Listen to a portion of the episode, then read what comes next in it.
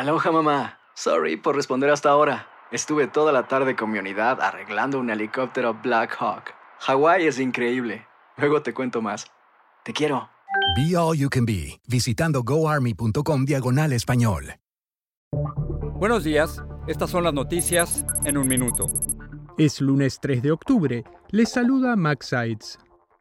El presidente de Brasil, el ultraderechista Jair Bolsonaro y el izquierdista Luis Ignacio Lula da Silva deberán disputar una segunda vuelta el 30 de octubre, luego de que las elecciones de este domingo resultaran más reñidas que lo esperado. Lula se impuso con un 48% de los votos frente a un 43% que obtuvo Bolsonaro, pero no alcanzó el 50% necesario para evitar un balotaje.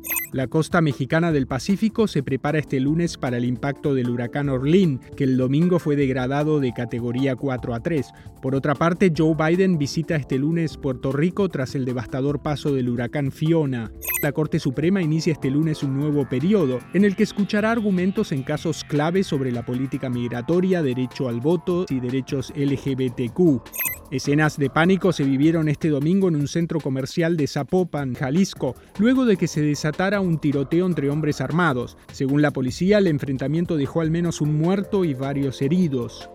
Más información en nuestras redes sociales y univisionoticias.com.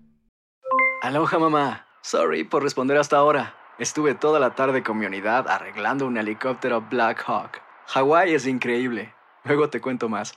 Te quiero. Be All You Can Be, visitando goarmy.com diagonal español.